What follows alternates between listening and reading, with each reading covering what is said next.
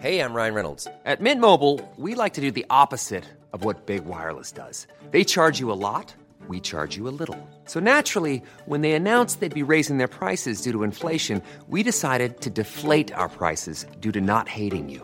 That's right. We're cutting the price of Mint Unlimited from $30 a month to just $15 a month. Give it a try at mintmobile.com slash switch. $45 upfront for three months plus taxes and fees. Promo rate for new customers for limited time. Unlimited more than 40 gigabytes per month. Slows. Full terms at mintmobile.com.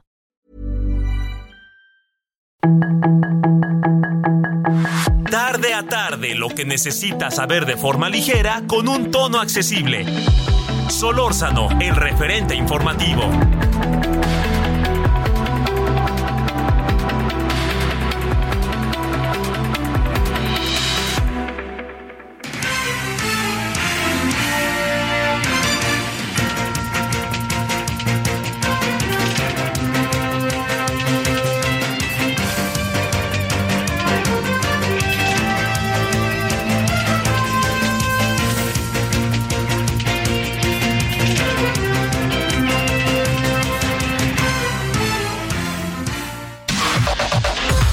Información de último momento en el referente informativo.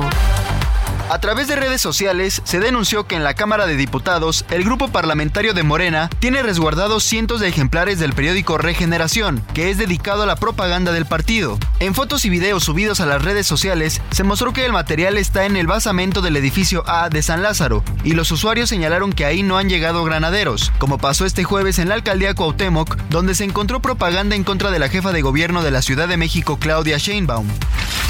La inauguración de la reunión plenaria de los diputados federales de Morena estará a cargo del secretario de Gobernación Adán Augusto López, esto el próximo lunes 30 de enero en San Lázaro a las 9 horas. De igual manera, acudirán la jefa de gobierno Claudia Sheinbaum, el secretario de Relaciones Exteriores Marcelo Ebrard y Ricardo Monreal, además del aspirante de la gubernatura del Estado de México de la coalición oficialista Delfina Gómez.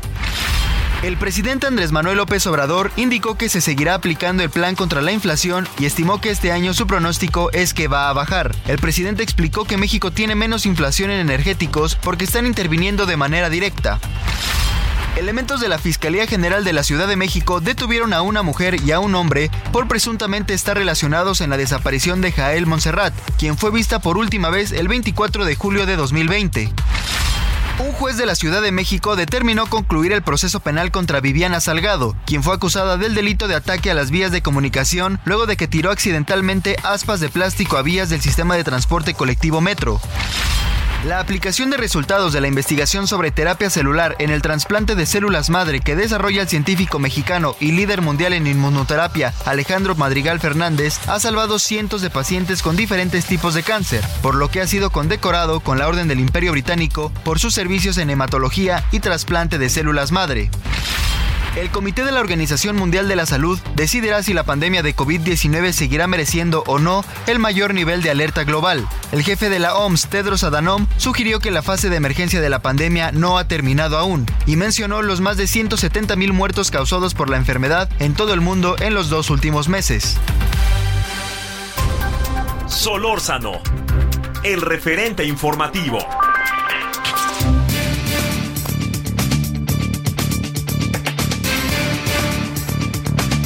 Aquí andamos, ya escuchó cómo va esta tarde, este día, ¿no? Este día que es día eh, de la semana viernes. Llegamos al 27 de viernes.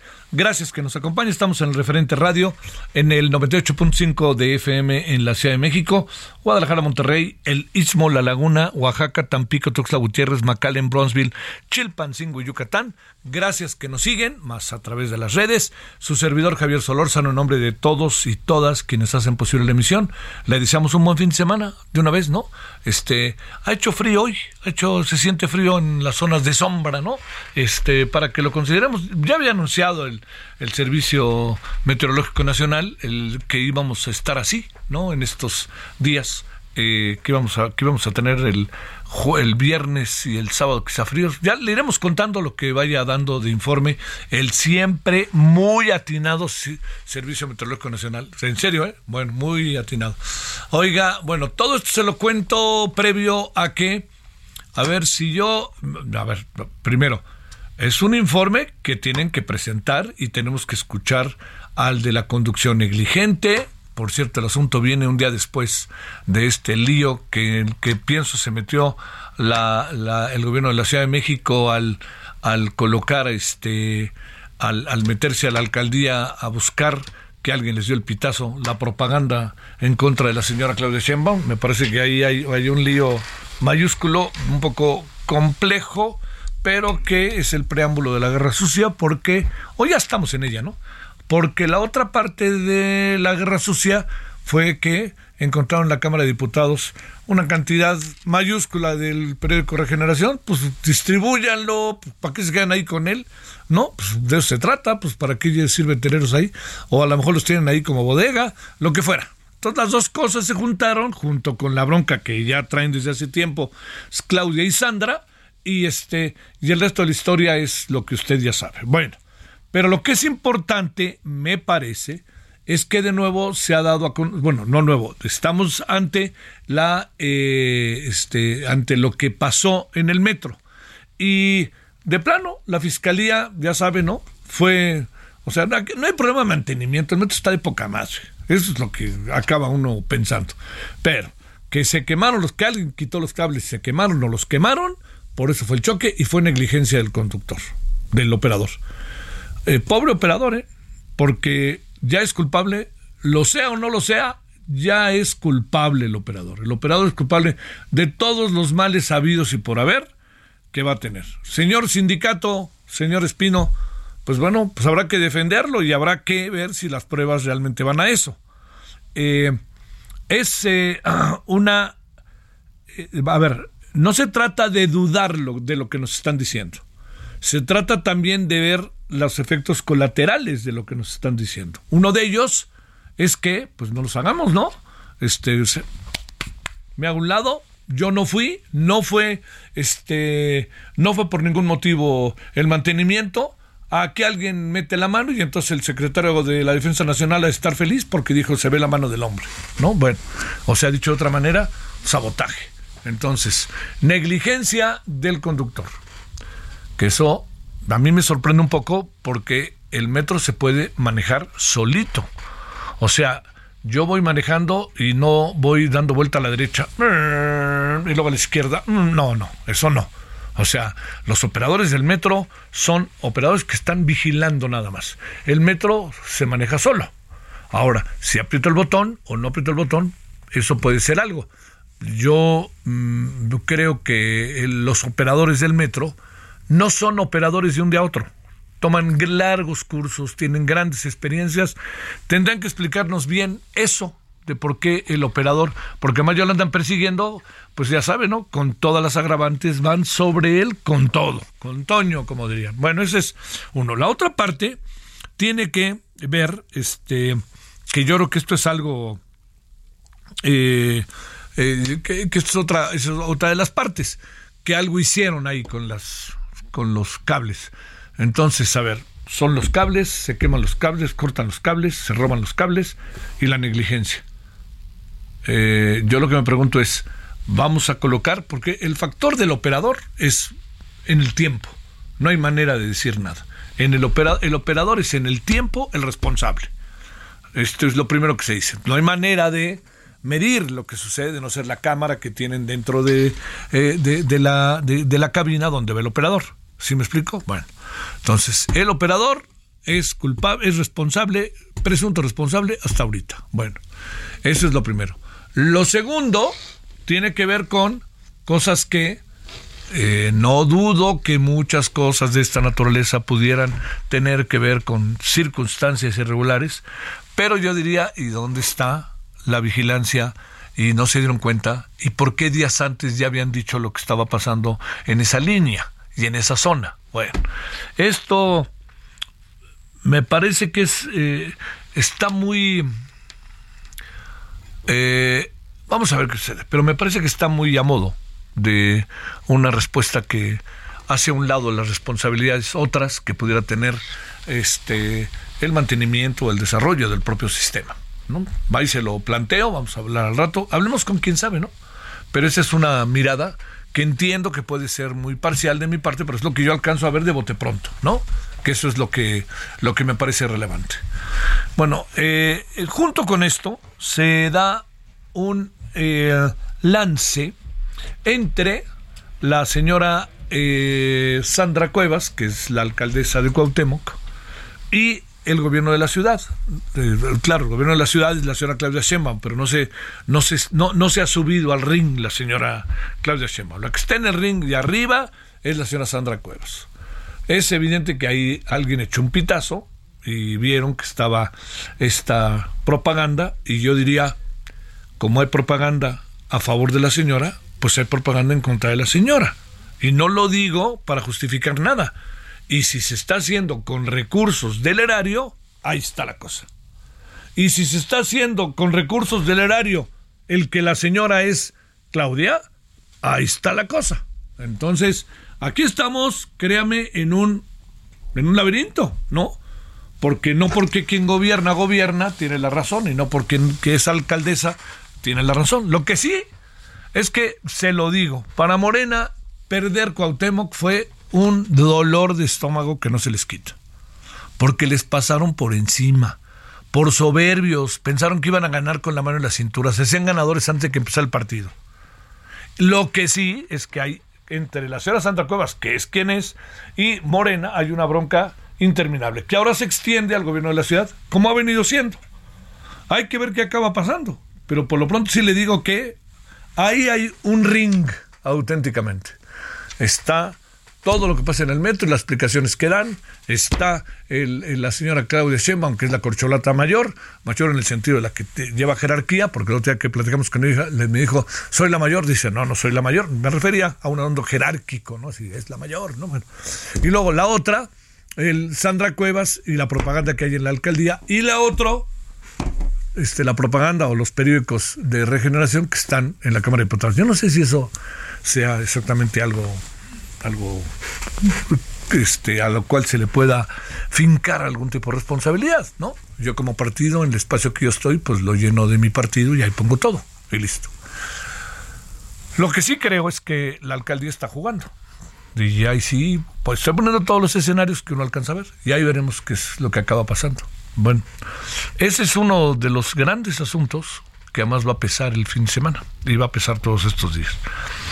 Lo otro es que el lunes las llamadas corcholatas, sigo pensando que es un concepto bastante desafortunado, pero las llamadas corcholatas el próximo lunes van a tener una reunión para una pasarela, ¿no?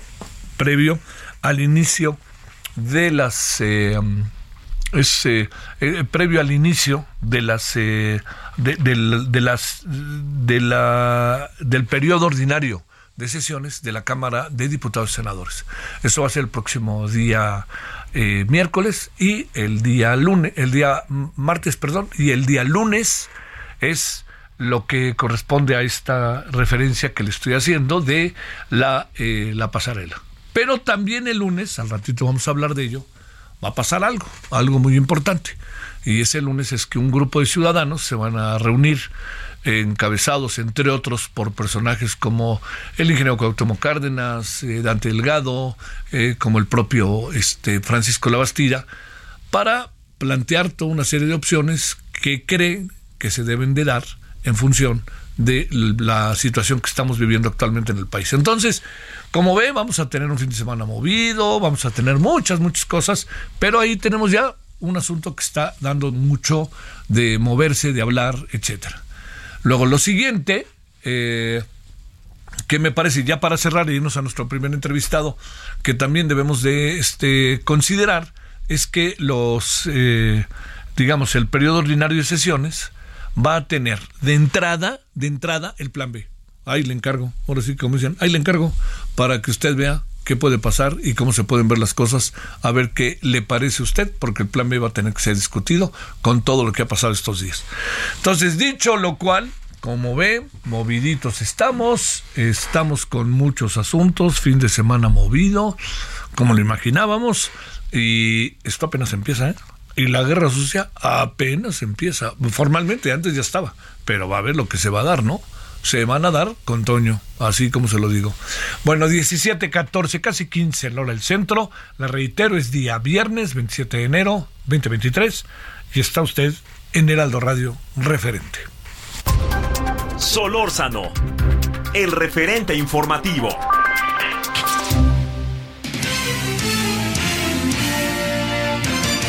Es el momento de conocer al ganador del sorteo de Reyes con causa de Fundación Grupo Andrade. Sigue la transmisión en vivo por Heraldo Televisión este martes 31 de enero a las 12 de la tarde. Vigencia de la promoción del 5 de diciembre de 2022 al 30 de enero de 2023. Permiso otorgado por la Secretaría de Gobernación con el número 2022-0235-PS02. Vigencia del permiso del 5 de diciembre de 2022 al 31 de enero de 2023. Solórzano, el referente informativo.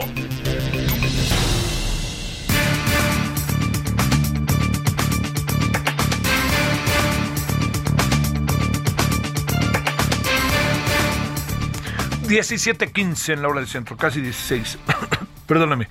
Eh, estamos con Gonzalo Monroy, quien es director general de GMEC o GMEC, especialista en sector energético. Bueno, Gonzalo, te saludo con mucho gusto. Gracias, como siempre, que nos haces el favor de estar con nosotros cuando te hablamos y te agradecemos la conversación. Buenas tardes. Por supuesto, Javier, qué gusto platicar contigo. Bueno, ahí te van dos temas. El primero, ¿podrá salir el primer barril de petróleo no en el tiempo en que originalmente dijo la Sierra Anales y el presidente, sino el primero de julio o por ahí, en Dos Bocas. ¿Tú qué piensas? Pues, lo que va a hacer, y de hecho yo te diría, es apenas hacer algunas pruebas de integridad, es apenas únicamente la interconexión de dos kilómetros de la terminal marítima de Dos Bocas a la refinería. Eso es lo que vamos a ver el primero de julio. ¿Y por qué nos dicen que vamos a empezar a ver barriles? Eh? por la misma razón de que el año pasado hicieron una inauguración temprana de una cosa de la construcción. La realidad es de que el, la refinería es una, yo te diría que es el proyecto estrella de la administración, el cual por desgracia pues simplemente no ha dado los resultados en tiempo y forma que se esperaban. A ver, pero dicho de otra manera, en términos técnicos, a lo mejor lo digo muy radicalmente, no hay manera de que esté eh, produciendo barriles de petróleo la, em, eh, la refinería Dos Bocas en la fecha que de nuevo puso, se van postergando, ¿no? De nuevo puso la señora Rocío Nale. Es correcto, mi querido Javier. No vamos a ver como tal barriles y mucho menos produciendo la refinería siquiera un 50%. Cabe decir también que el presidente había dicho que para el 2024 estaría operando al 100% de su capacidad. Eso, por desgracia, tampoco es cierto. Es muy posible que para finales del 2024, entrado los primeros meses de 2025, esté terminando apenas la construcción final de la refinería. Y a partir de ahí veríamos entre 18 y 24 meses, si todo sale bien, de periodo de pruebas y hasta entonces estamos hablando ya casi 2027 veríamos a la refinería trabajando de forma eficiente y constante. ¿Cuándo supones que saldrá eh, el primer barril? Es una metáfora porque serán muchos barriles, pero la primera diría la primera oleada, ándale, de barriles de petróleo.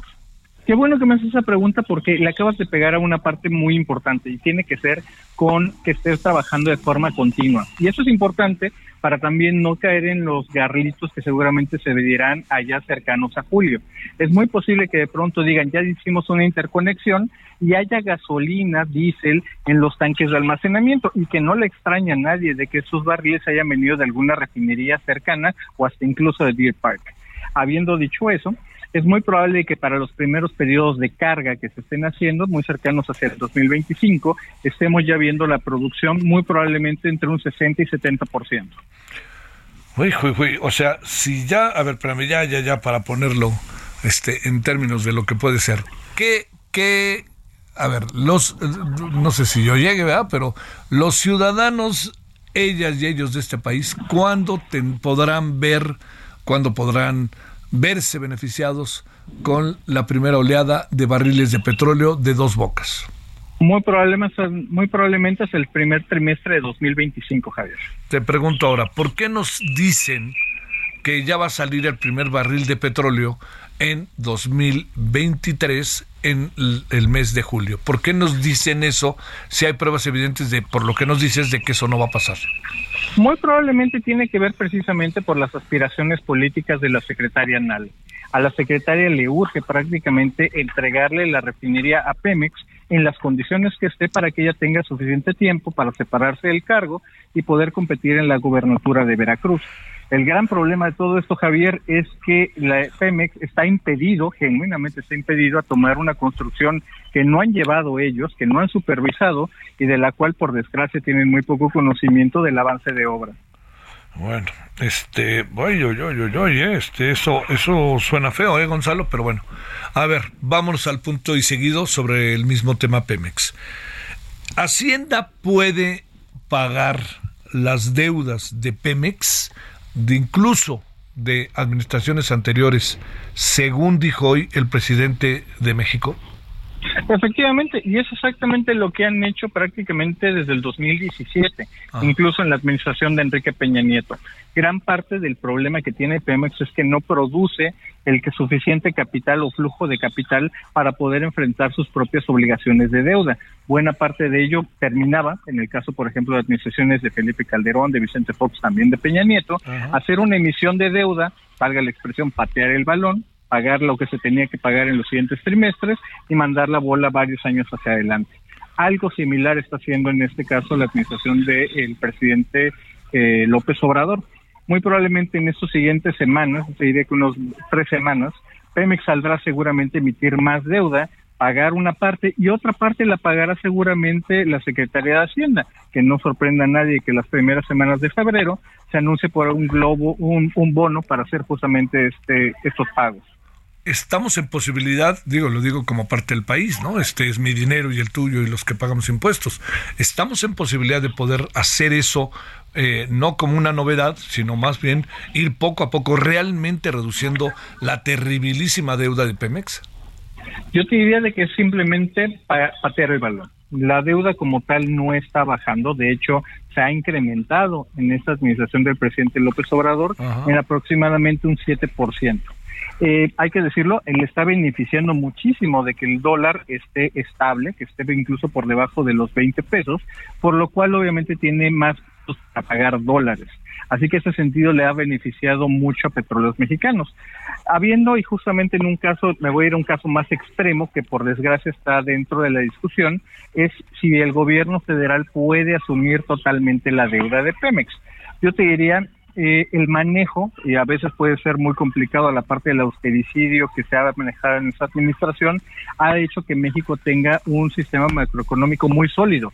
Y yo te diría de que con lo que he conversado con otras agencias calificadoras de riesgo, México tendría la posibilidad de poder cargar toda esta deuda. Pero hay que decirlo, sería prácticamente un Pemex Pro a lo que estaríamos hablando.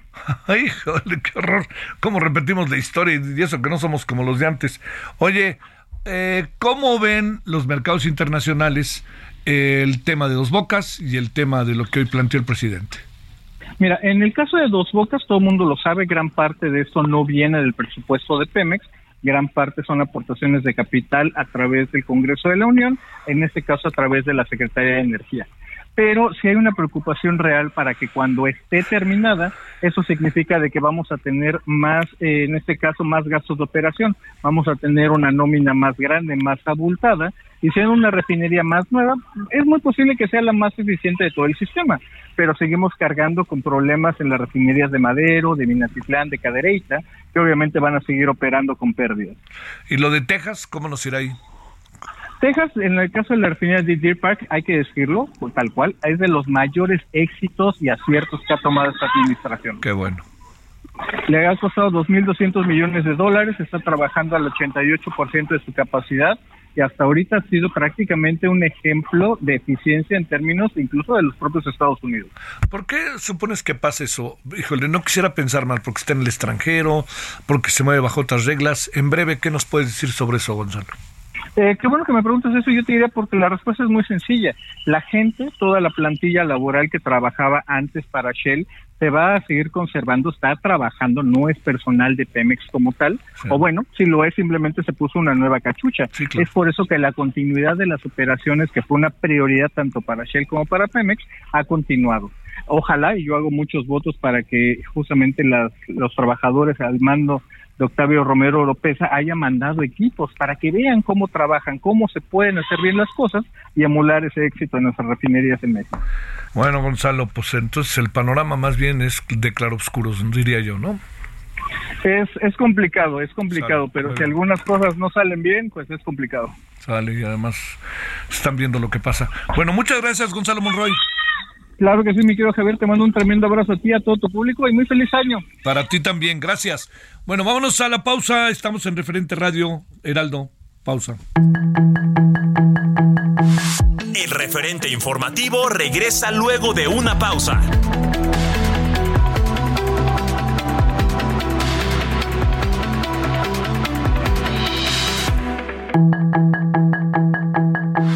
Estamos de regreso con el referente informativo.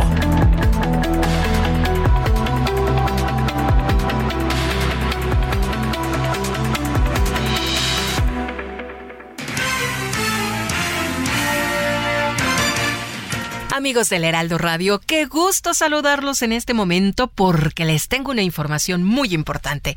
De acuerdo a estudios científicos, está comprobado que las enfermedades surgen por falta de nutrientes y también por la pérdida y oxidación de las células de nuestro cuerpo. Para recuperar nuestra salud, es necesario regenerar nuestras células dañadas. ¿Y qué creen? Hoy les tengo una excelente noticia. Les presento un tratamiento elaborado a base de células madre, el cual tiene excelentes resultados para mantenernos saludables. Pero la experta para platicarnos es Arisbet Chávez, representante de Tratamientos Politécnico, y la tengo aquí enfrente de mí en cabina. ¿Cómo estás, Ari? Qué gusto saludarte, como siempre un placer venir a este programa. Fíjate que este tratamiento, en serio, debemos de aprovecharlo. Aquí en nuestro país tenemos investigadores que han logrado cosas extraordinarias y este precisamente está hecho a base de células madre. Todos tenemos células madre en, tu, en nuestro cuerpo. Son las encargadas de regenerar tus órganos, tejido, cartílago, hueso y la piel. Pero perdemos millones de ellas todos los días. Claro, ¿y cómo las motivamos, no? Y cómo las recuperas. claro. Este tratamiento que es eh, aprobado, investigado por científicos reconocidos a nivel mundial, nos ayuda a regenerar el funcionamiento de todos nuestros órganos y los resultados son que recuperas la salud, tienes huesos más fuertes, más saludables y sobre todo luces una piel joven y radiante. Las células madre actualmente se utilizan para tratar más de 80 enfermedades. Tenemos pacientes que de verdad les va muy bien con este tratamiento, diabetes, lupus, cáncer, tumores, funciona muy bien en Parkinson, en Alzheimer, artritis reumatoide, en ansiedad, en depresión y Wow. estrés. Hiring for your small business? If you're not looking for professionals on LinkedIn, you're looking in the wrong place. That's like looking for your car keys in a fish tank.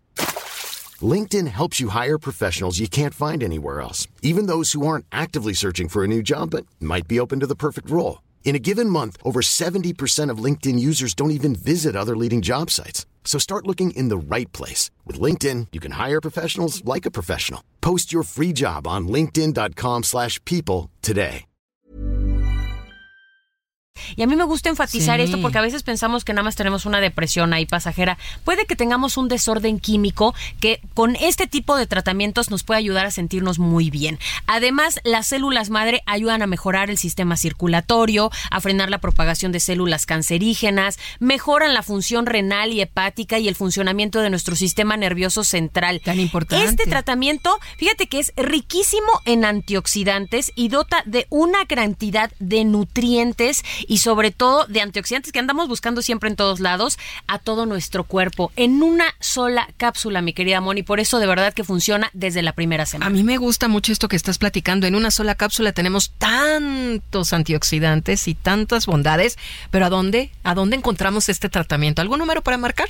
Sí, tienen que comunicarse al 55 56 49 44 44. Le digo una cosa, vaya marcando porque siempre se nos acaban estos paquetes especiales que hemos preparado para todos ustedes. 55 56 49 44 44. Siempre nuestro principal propósito, sobre todo de año nuevo, pues es mejorar nuestra salud, nuestra apariencia. Sí. Pues hoy yo les voy a ayudar con eso, porque les voy a enviar un año completo de este tratamiento a un precio especial. La idea es que no lo interrumpas y que tú vayas viendo los resultados conforme lo vas tomando. Además, eso no es todo. Hoy les tenemos este kit de belleza que ha sido el favorito de todos nuestros amigos porque este kit de belleza incluye crema, jabón y mascarilla. Hombres y mujeres, ¿no? Cualquiera lo puede utilizar. Oye, la salud es para todos. y además hay muchos hombres que ahora se cuidan mucho más y la deben piel. de hacerlo. Y entonces este tratamiento les va a encantar. Está elaborado base de células madre, tiene colágeno, ácido hialurónico, elastina, otros poderosos componentes. Viene muy completo y te ayudan. Es muy potente esta crema, te ayuda a eliminar manchas, reduce el 90% de las arrugas, de cicatrices que podemos tener por problemas de acné y vas a lucir una piel radiante, mucho más joven. Y de mira, o sea, te pones la crema y te tomas las células madre, ¿sabes cómo va a estar tu piel en un mes?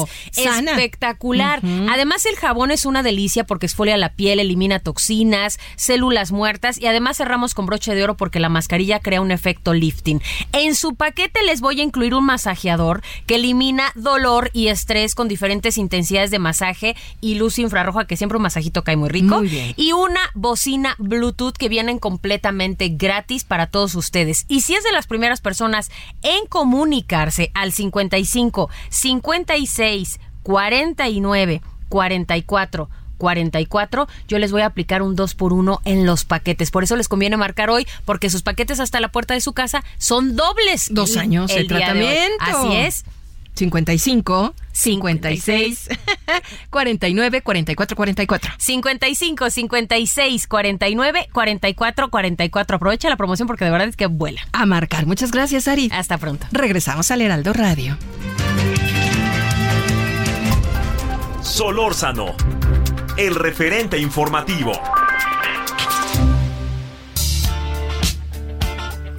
We don't need no thought control. No dark sarcasm in the classroom.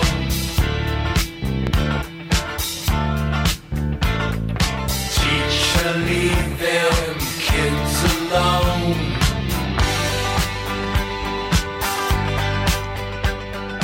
Bueno, vámonos a las 17:36. Bueno, yo sé que hay mucha gente que lo reconoce fácilmente, es Pink Floyd, y esto es Another Brick in the Wall, otro ladrillo allí en el muro. Esto es eh, porque eh, le debo de decir que debido a que un día como hoy, pero en 94, en 44, 44, perdón, eh, nací en Birmingham, Reino Unido, Nick Mason, baterista, cofundador de esta agrupación.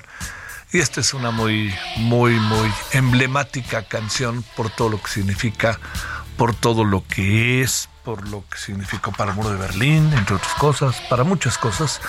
Y además es una gran banda histórica, emblemática, muy de identidad, incluso contestataria, ¿no? Pink Floyd.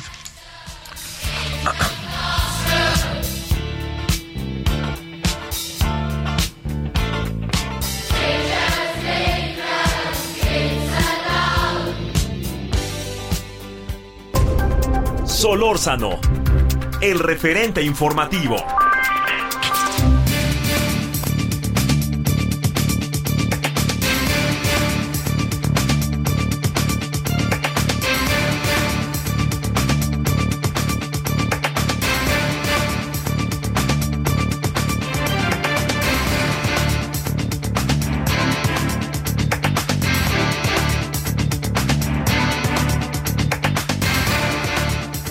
Pues, eh, ¿qué de temas? Vámonos con alguien con quien además conversamos padrísimo, que es Hugo Concha, quien es el investigador, es investigador del Instituto de Investigaciones Jurídicas del UAM. Querido Hugo, ¿cómo has estado? Oh, Javier, me da mucho gusto saludarte, muy bien, ¿y tú?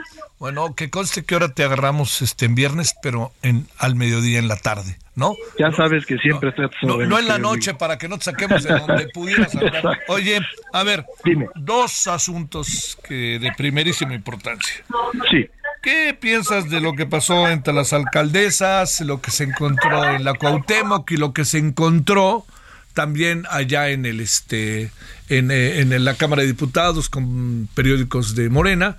Oye, y déjame agregar otra, ¿no? Y, y que ya nos dijeron que pues fue el operador y que hubo ahí sabotaje y que fue el hombre y que no hay un problema de mantenimiento.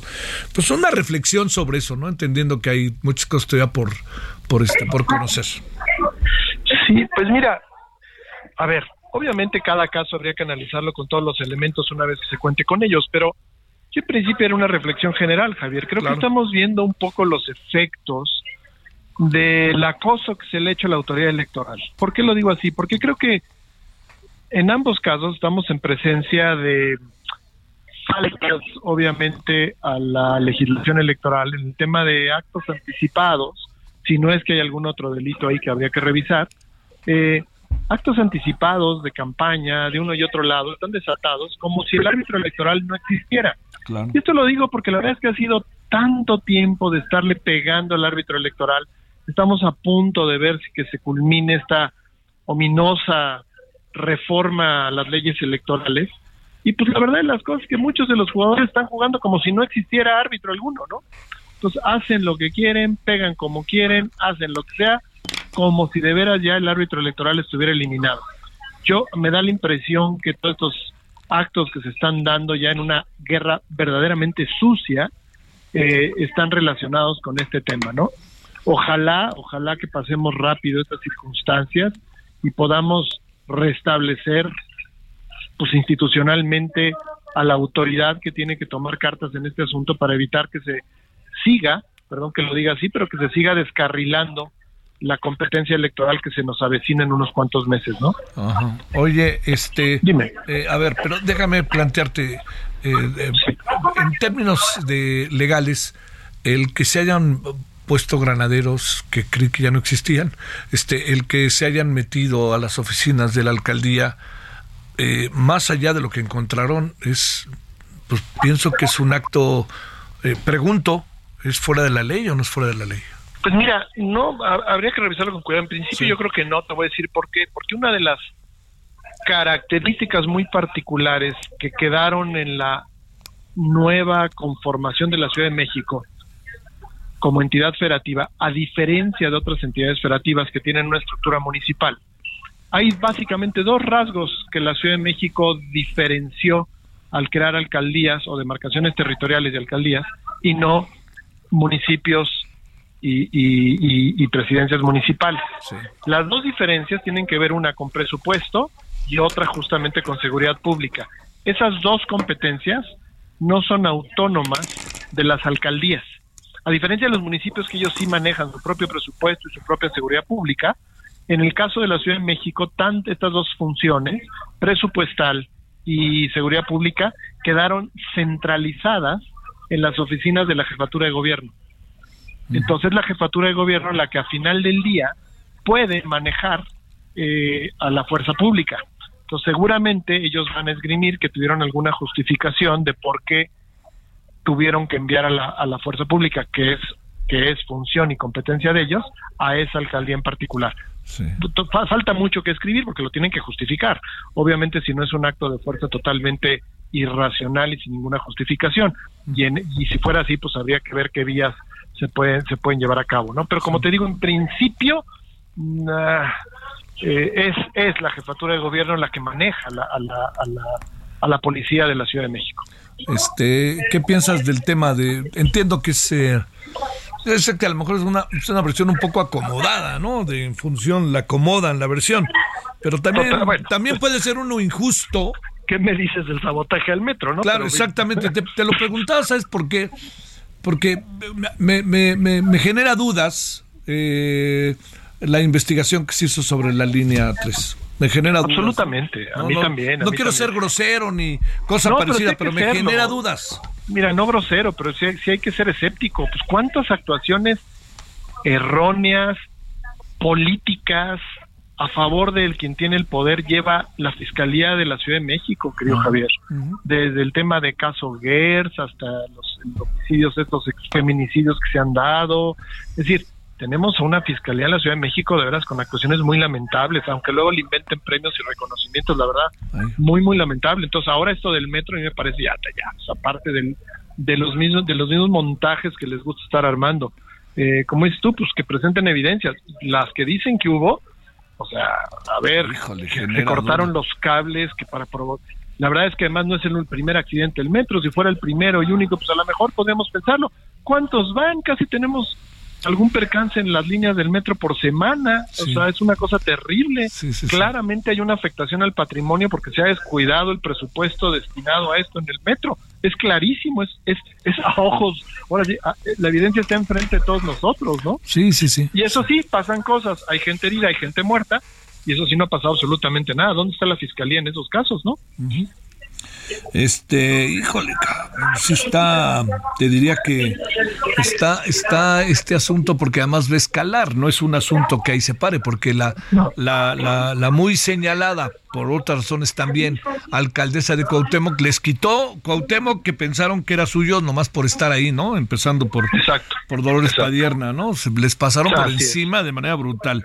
Eh, la pareja de Dolores Padierna es el jefe de, es el secretario de gobierno, eh, de este, que quiere ser jefe de gobierno de la ciudad. Entonces, este, a esto agreguemos una, todavía una variable, este, más. La, la, la alcaldesa no se va a dejar, ¿no? No, y pues por eso me atreví a usar el calificativo. Es, una auténtica guerra sucia. Sí, pues sí. Sí, sí, sí, totalmente. No, además es como, como ayer ale- al- al- al- este, estaba alentado, alentando a la gente, ¿no? Vamos contra cada y no nos van a sacar. O sea, No, ya, no, no. ya una Demencial. abierta batalla. Demencial, querido Javier. Sí, bueno. Bueno, a ver, ya sé que te invitaron el lunes. Fíjate que a mí también. Este, pero yo entiendo que, pues bueno, ya luego es difícil. Frente Cívico Nacional eh, este, se reúne. A ver, en la reunión del lunes, ¿quién la convoca? Esta reunión allá en. eh, Pues parece que son estos personajes que han sido políticos y que ahora están ya más como ciudadanos. Entiendo que está el ingeniero Cárdenas, que está Francisco Labastida, creo que también José Narro. Hoy creo que el Reforma, si no me equivoco, sacaba varios de ellos. Sí. A mí en lo particular me invitó un académico que respeto y con el que he trabajado, que es el doctor Valadez.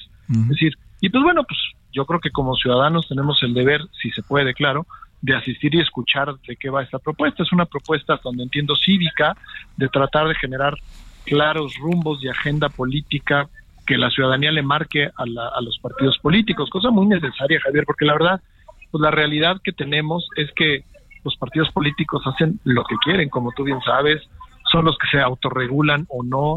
Vivimos una auténtica oligarquía de partidos políticos y en ese sentido me parece que estos esfuerzos ciudadanos, claro que siempre definir quién es ciudadano y quién no es complicado, pero estos esfuerzos ciudadanos yo creo que son muy valiosos y hay que escucharlos y ver qué es lo que proponen, ¿no? Este, eh, vas a ir, obviamente. Sí, voy a, voy a ir, claro, ahí estaré. Oye, eh, también viene eh, otra marcha que ya se está convocando para final de febrero. El presidente ya salió con el Yachole, ustedes ganaron, ya para qué le dan este vuelta. ¿De esto qué piensas? Yo, yo sería más cauteloso porque no se trata de estar compitiendo a fuerza de marcha, sino más bien sería cauteloso a ver qué ocurre, que esto va a ocurrir en los próximos días, con la aprobación de las otras leyes que faltaron, las más importantes en la reforma electoral, que, que quieren, utilizando las palabras del presidente consejero, destazar al, al INE eh, y en general a la estructura electoral que como la conocemos. Esperaría ver qué pasa ante la Corte, porque como tú sabes, se avecina pues, un número gigantesco de recursos y de impugnaciones que van a llegar al Poder Judicial Federal. Y muchos de estos, sobre todo los amparos, van a tener que decir si dan las suspensiones provisionales o no. Estas suspensiones, así como otra que pudiera eventualmente emitir la propia Corte, pues van a detener la aplicación de esta reforma electoral. Eh, y si fuera así el caso, pues nos iremos a las elecciones probablemente con las leyes como las tenemos y no como las que pretenden establecer. Creo que esto sería muy, muy importante ver, en mi caso, por lo menos yo antes de, de- de sumarme a una marcha o no, quiero ver más bien ya institucionalmente para dónde está jalando esto, ¿no? Y si no hubiera ya otro motivo, si esto no prosperara, pues sí, yo creo que tendríamos todos que considerar seriamente volver a manifestarnos de alguna manera, ¿no? Oye, y la parte que corresponde a que el 19 de marzo vamos a hacer un fiestotón, no, no, no, diría Ángel Fernández, este, allá en este, en el, en el Zócalo por el 19 de marzo. Este, Del presidente. son- bueno, pues ahora sí que, mira, es que hasta me cuesta trabajo ¿qué, te opino a este respecto. Yo yo soy yo te intento que más bien surjan alternativas, puentes de comunicación para romper esta terrible polarización que estamos viviendo todos, ¿no? De que estás con unos o estás en contra de ellos y el otro bando. A mí me parece que el país es muchísimo más colorido que este blanco y negro. Eh, entonces, pues bueno, en principio ni, ni la marcha ni el festejo, yo diría, ¿no? Ojalá las instituciones logren equilibrar y poner mucha más prudencia y sensatez hacia dónde está sobre todo en un año tan importante como este y el que entra, ¿no?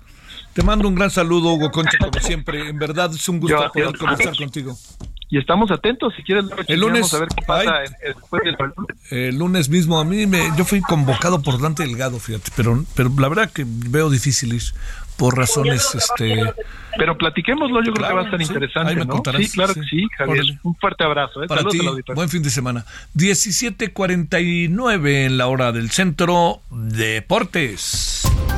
Solórzano, el referente informativo.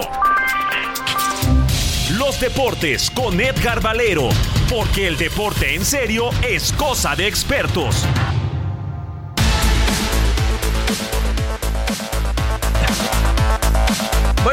Con Edgar Valero como todos lunes, viernes. Querido Edgar, ya se decantó el asunto, ya todo el mundo dice que nomás es de dos, después del de relajo brutal de este desasiado que hicieron con motivo de la de, de- de echar a andar este un nuevo proyecto de la selección mexicana. Son de risa loca, por no decir otra cosa.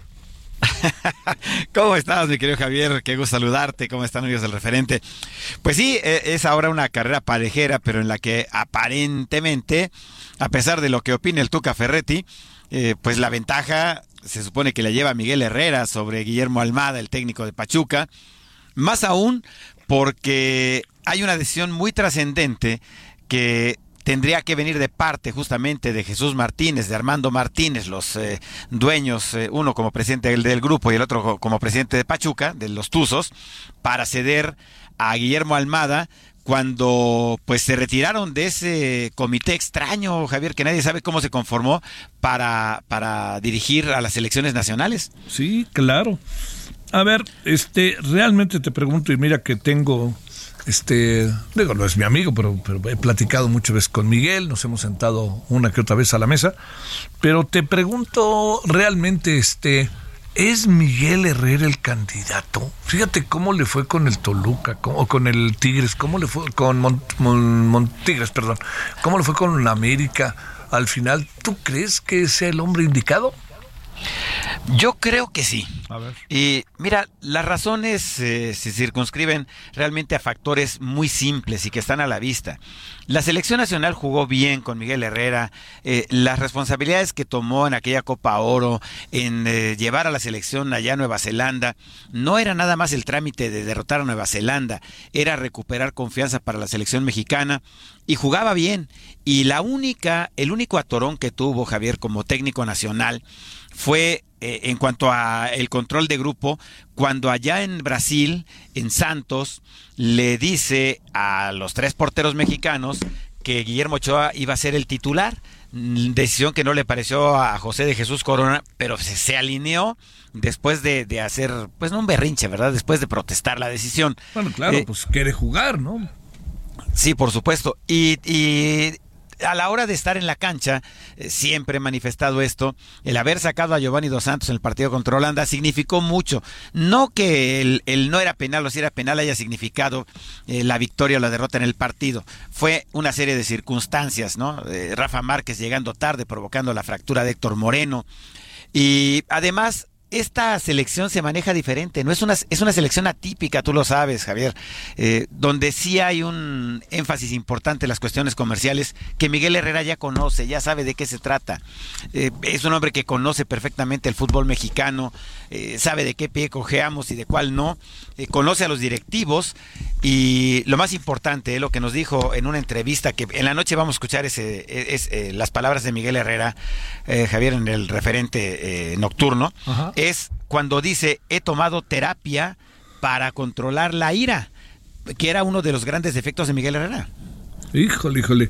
Oye, este, lo que pasa es que yo pienso que manejaron mal las cosas con esta selección, pero pregunto si Este, a ver, esa es una parte, porque además con Ochoa no se equivocó. Eso es clarísimo, ¿no? Oye, que por cierto leí que por fin ganó el equipo de Ochoa, ¿no? Sí, ganó 2-1 hoy el Salernitana. ¿Y, paró bien o no? Paró muy bien.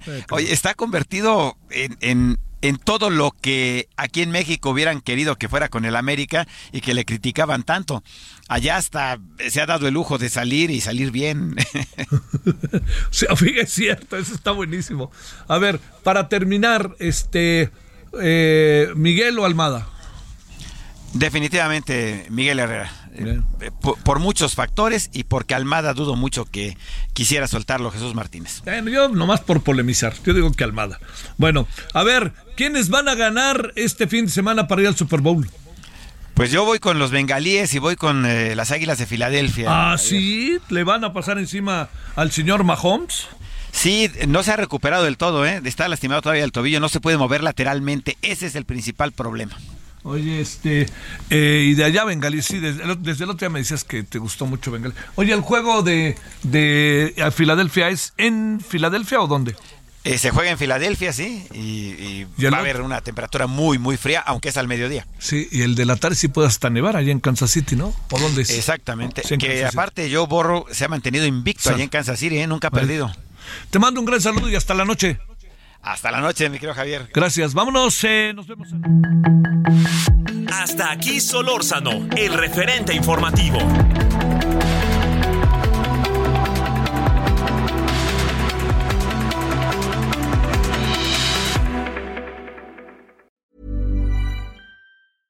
Selling a little or a lot?